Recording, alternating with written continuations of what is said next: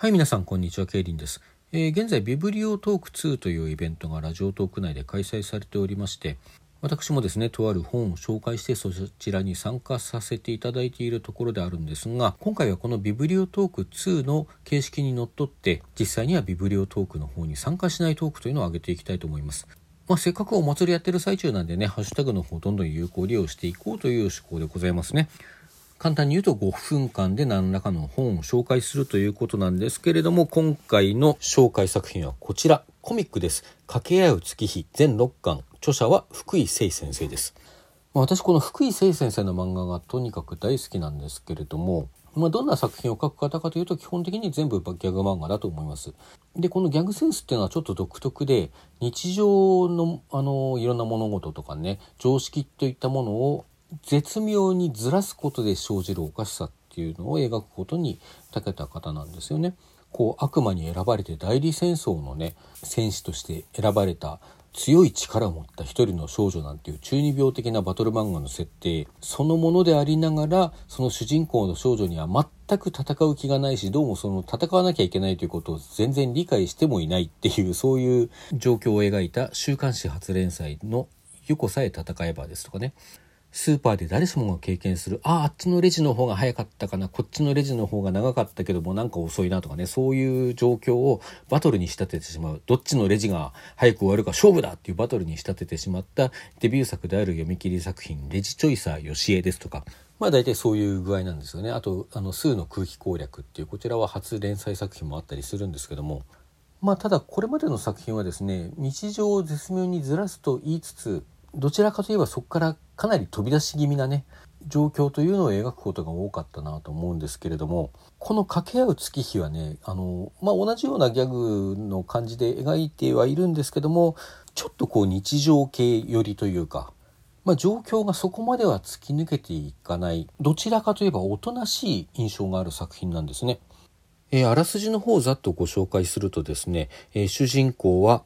上駒陽と有と月という2人の少女です。この2人は高校卒業後親元を離れて上京して、えー漫才師を目指してですね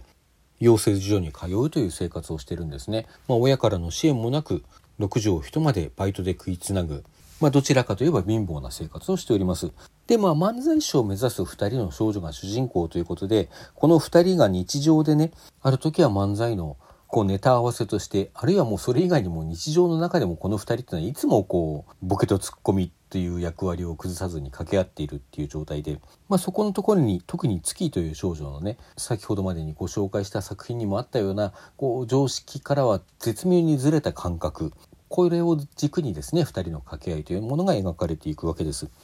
でそのようにギャグセンスが健在でありながらですね漫才師志望の2人というものを描くことで状況としてはあくまでこう日常の中に収まっていくっていうこの空気感っていうのがなかなかね今までの作品とはちょっと違ったところがあると思うんですよね。で私は正直最初はね前までの作品のちょっととんがったぐらいの方が面白かったなと思ってました。だけどこう日常の中で描かれるからこそのなんか良さっていうものがやっぱりあるんですよね。そしてまたこういう作品の方がとっつきやすいと思う読者の方も当然いらっしゃると思います。じゃあその日常を描くことでねあの出てくる良さっていうのはどういうところかっていうとまあ例えばこのあの全6巻の物語はですね単なるギャグ漫画ではなくてこう2人の少女が夢を追いかける青春ものとしてもこう成立しているところがあるんですよね。ライバルの登場だとかコンビの危機だとか、まあ、あるいは家族との関係なんかが基本的には一話完結の物語の中で描かれていきます。まあ、そういった描写を積み重ねていった果てにある最終巻後半の卒業ライブをめぐるパートではストーリーものとしてのね強い牽引力も発揮してくれます。まクライマックスなんかなかなか感動的なんですよね。そしてですね、これは忘れちゃいけない。この2人の女の子がね共同生活をしてるんですけれどもこのコンビものバディものとして普通に面白いという以上にねこうそこはかとなく漂うゆり感ですねこれこれ忘れちゃいけない